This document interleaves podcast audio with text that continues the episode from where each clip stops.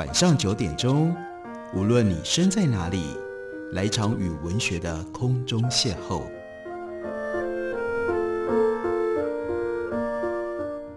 杨照谈书，邀您一同遨游文学世界，认识古今中外的经典之作。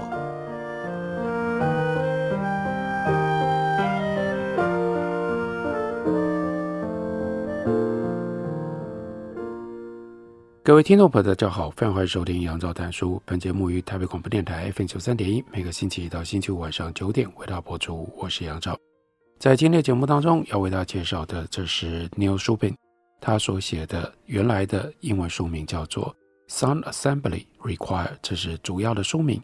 他的书名的副标题是《Decoding Four Billion Years of Life from Ancient Fossil to DNA》。那中文本翻译本是由英出版。刚刚出版这本书的中文翻译书名是《我们身体里的生命演化史》，一部关于器官、组织、细胞 DNA 长达四十亿年的故事。Neil Shubin 呢，他是一位非常杰出的古生物学家，他也是美国芝加哥大学有机生物与结构学系的班利斯讲座教授，在二零一一年入选美国国家科学院院士。他最重要的发现包括找到一块三亿七千五百万年历史的，称之为叫做提塔利克鱼化石，被认为是鱼类跟陆地动物之间重要的过渡形式，受到世界各地媒体的报道。Neil Shubin 他之前曾经出版过一本书，书名叫做《Your Inner Fish》，我们的身体里有一条鱼，登上了《纽约时报》的畅销书书榜。另外，在二零一五年。从《Your Inner Fish》这本书衍生出来，有了美国公共电视的迷你剧。这个迷你剧是由 Neil Shubin 所主持的，并且得到了艾美奖。在这本书里面，Neil Shubin 不只是要告诉我们生命演化到底是如何进行的，到目前为止，透过化学跟 DNA 的研究，我们到底知道了多少？这本书之所以好看，之所以是一本科普书。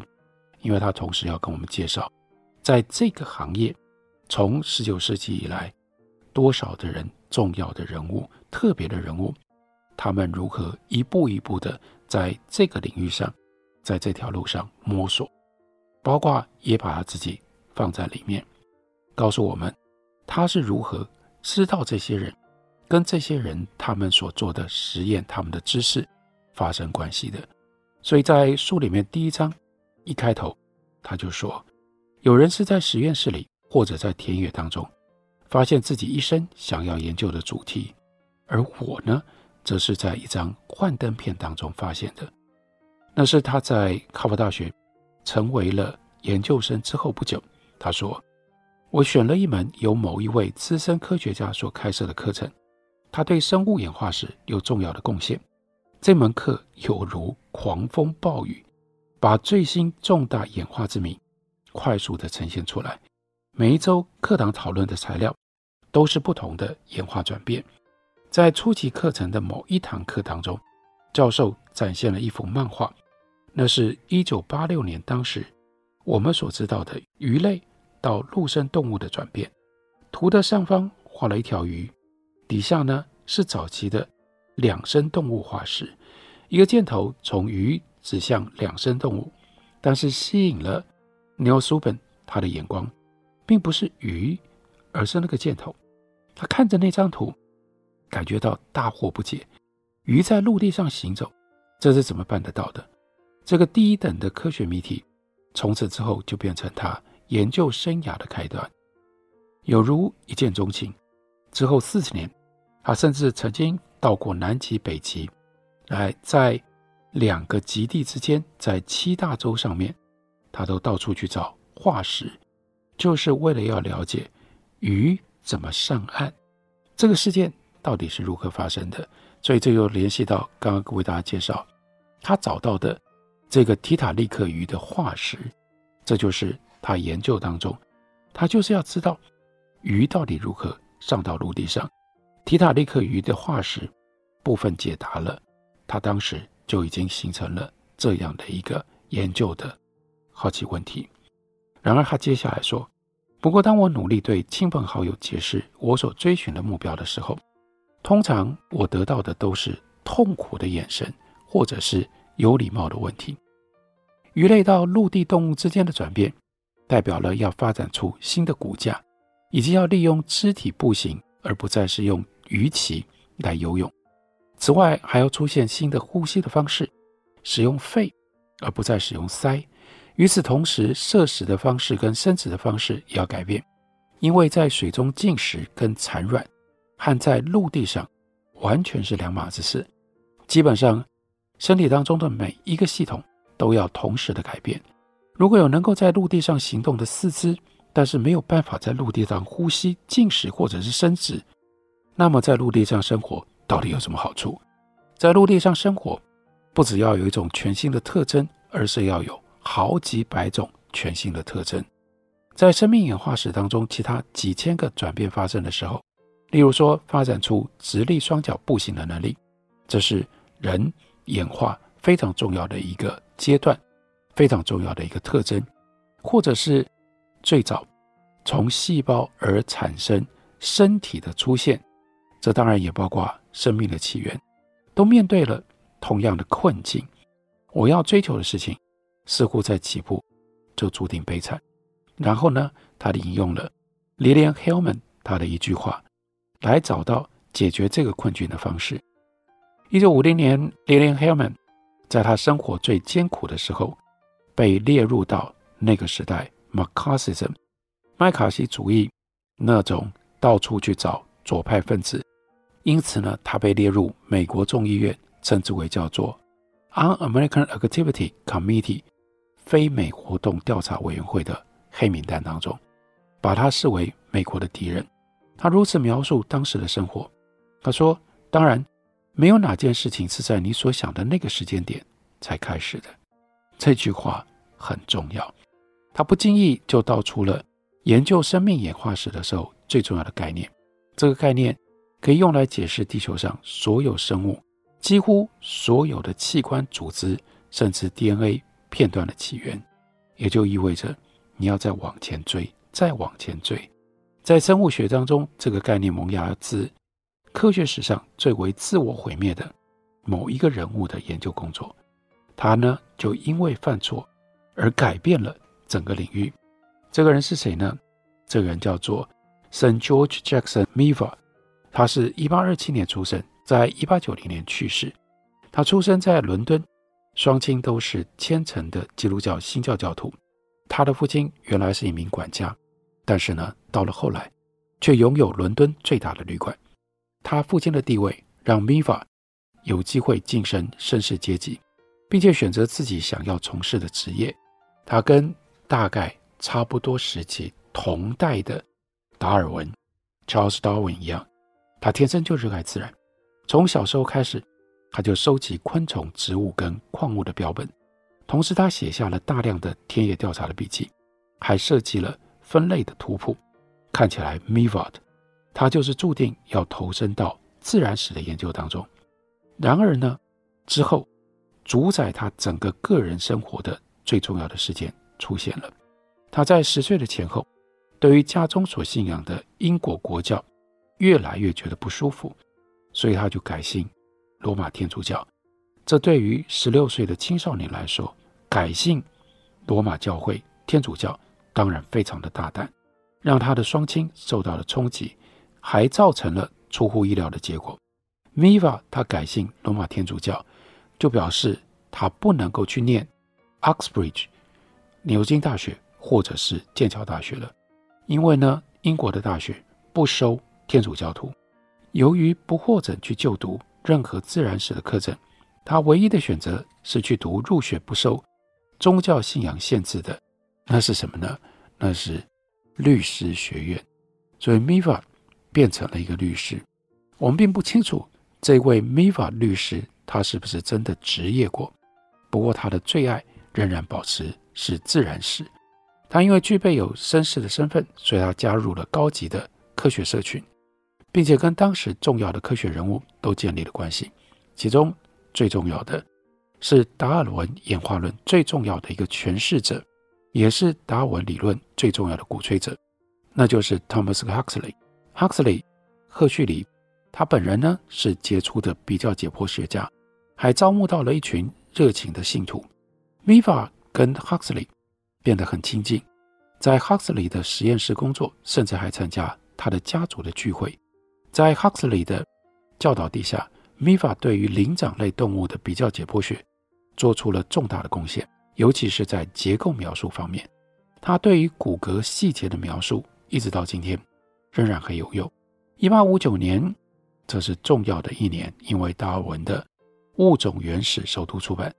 Miva 认为他自己所以支持达尔文的新理论，是受到 Huxley 的热情所影响。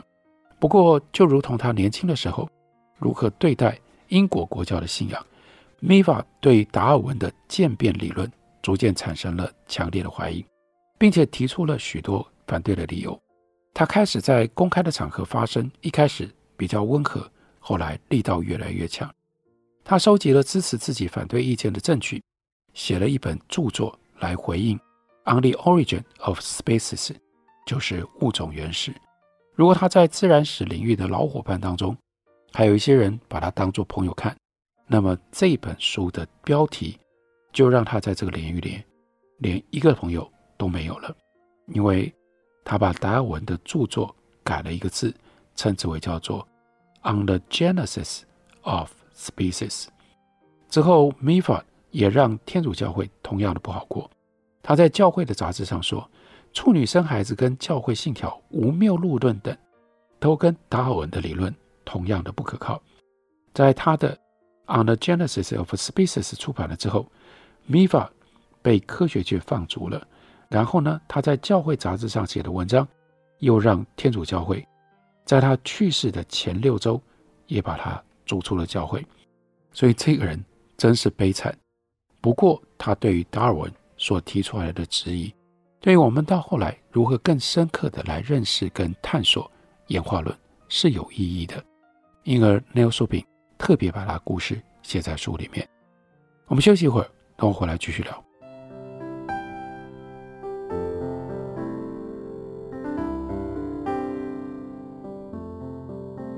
听见台北的声音，拥有颗热情的心，有爱与梦想的电台，台北广播 FM 九三点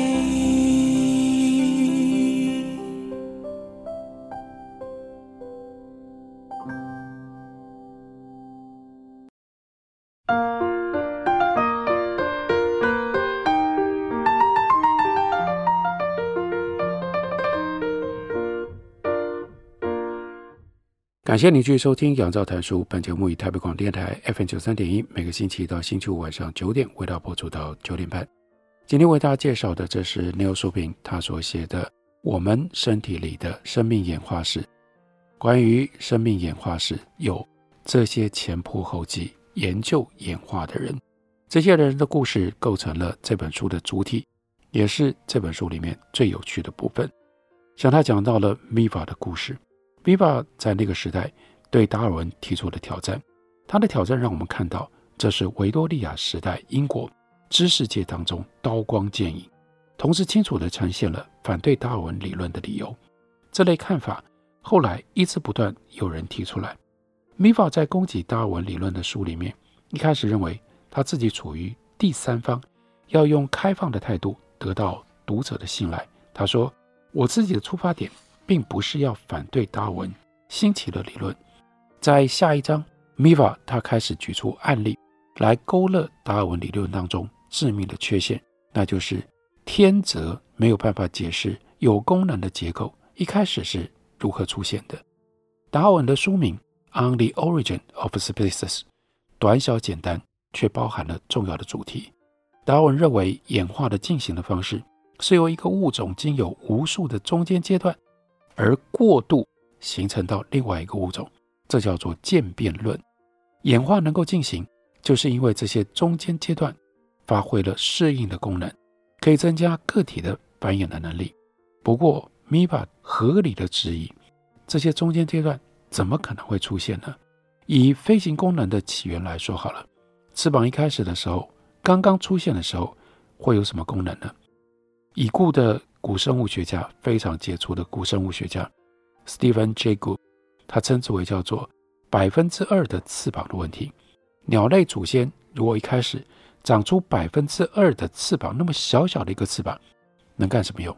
什么用途也没有。翅膀后来到了某个时刻，也许大到能够帮助鸟类飞行，可是百分之二的翅膀对任何动力飞行来说都派不上用场。Miva 一个一个举出例子，说明中间阶段如何不可能成立。像是比目鱼，它不是两只眼睛在身体的同一侧吗？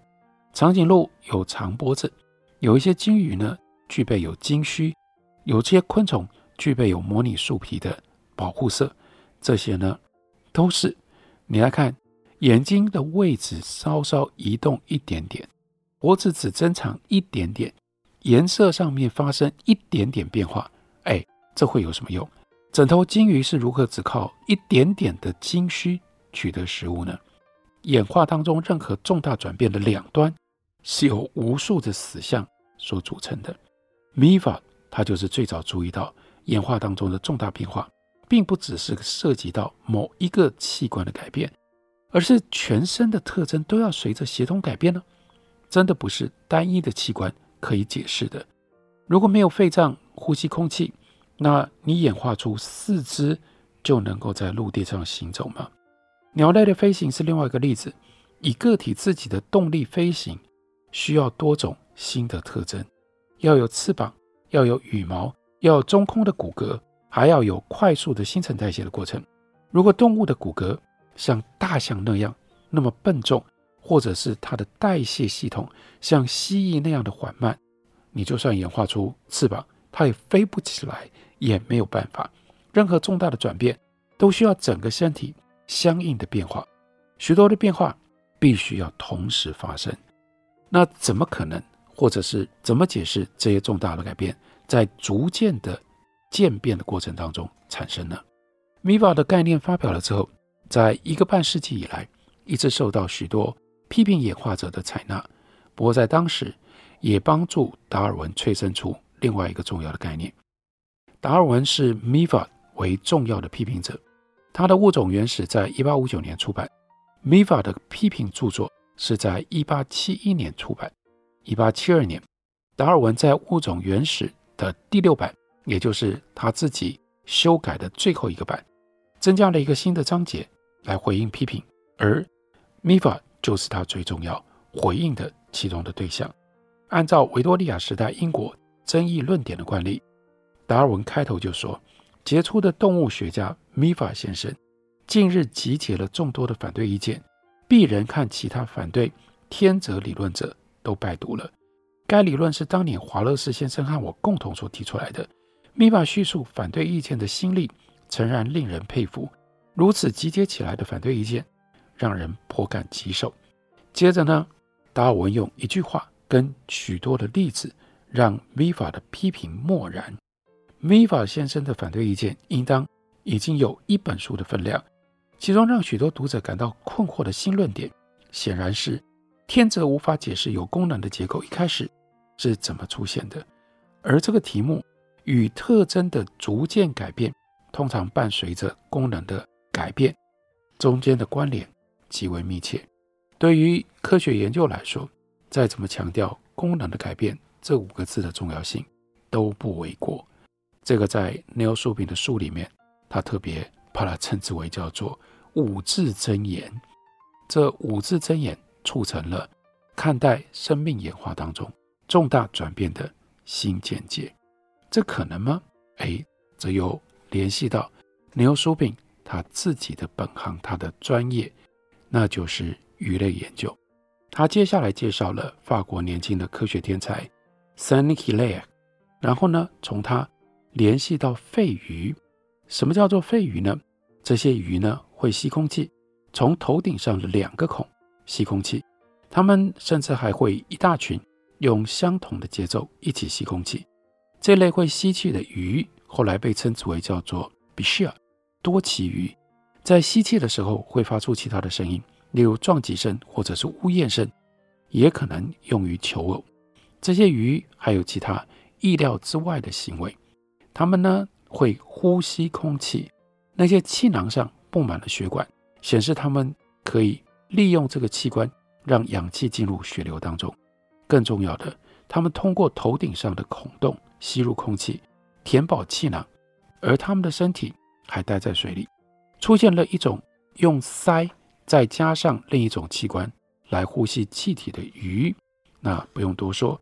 很快就轰动一时，然后接下来，奥地利的研究团队在南美洲的亚马逊河流域探险，又发现了一种新的鱼，和其他的鱼一样有鳃有鳍，但是它们的体内却有非比寻常的血管的构造，不是简单的气囊而已，而是分成好几页的构造，有血液运输的系统，以及跟人类真正的肺脏类似的组织，这种生物。就连接了两种重要的生命的类型，鱼类跟两生类。不管你把这种动物称之为叫做鱼，或者是称之为叫做两生类都好，或者介于两者之间也可以。它们都具有鱼鳍跟鳃，它们都生活在水里面，但是它们可以用肺脏呼吸空气。到了一八六零年，有人在澳洲另外发现了有肺脏的鱼，它们牙齿排列方式非常的独特。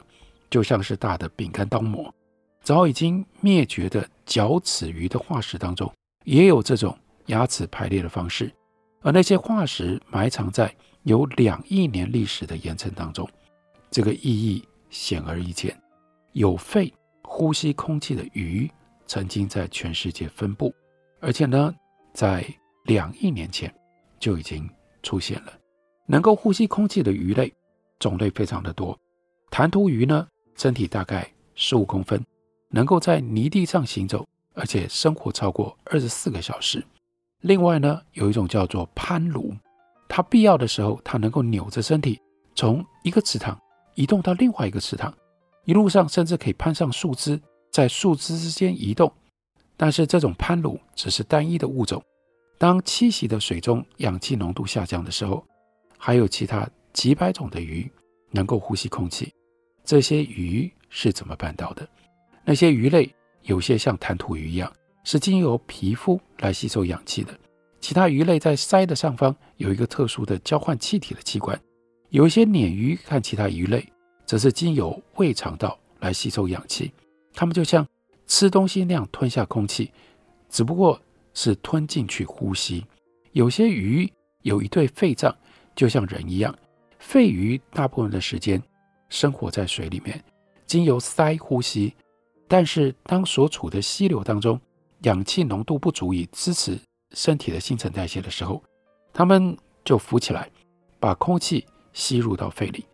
在怪鱼的身上，呼吸空气并不是什么奇特的事件，而是正常的表现。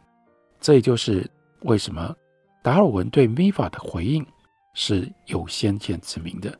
我们现在是从 DNA 的研究结果发现，肺鱼啦、多鳍鱼啦，其他具备有肺脏的鱼，是现存跟陆生脊椎动物亲缘关系最接近的物种。肺脏并不是动物演化出步行能力的时候突然出现的新特征，早在脊椎动物走上坚实的大地陆地，在这个之前，鱼就使用肺脏呼吸了。鱼的后代能够侵入陆地。并不是因为拥有了新器官，而是让原有的某一个器官它的功能改变了。这也就是当时达尔文回答米法的时候，他那句话五字真言最重要关键所在。除此之外，肺也好，鰾也好，所有的鱼类都有某种气囊。气囊在水中生活的用法，到了陆地之后产生变化，让动物能够呼吸空气。这种变化。并没有涉及到新器官的发明，而是产生了转变，就如同达尔文涵盖范围更广的说法，功能的改变。用这种方式，牛叔病一方面连接呈现他自己特别的研究的主题范围，但同时扩张，让我们可以有非常长远、非常广大的尺度去了解从三十亿年前，到底生命是如何一点一点的演化？这些演化当中还藏有多少的问题，多少的谜？还有过去的许多的问题跟谜，是透过哪一些人用什么样的方式，到今天已经为我们解答了？所有这些内容都放在这本书《我们身体里的生命演化史》当中。感谢你的收听，明天同一时间我们再会。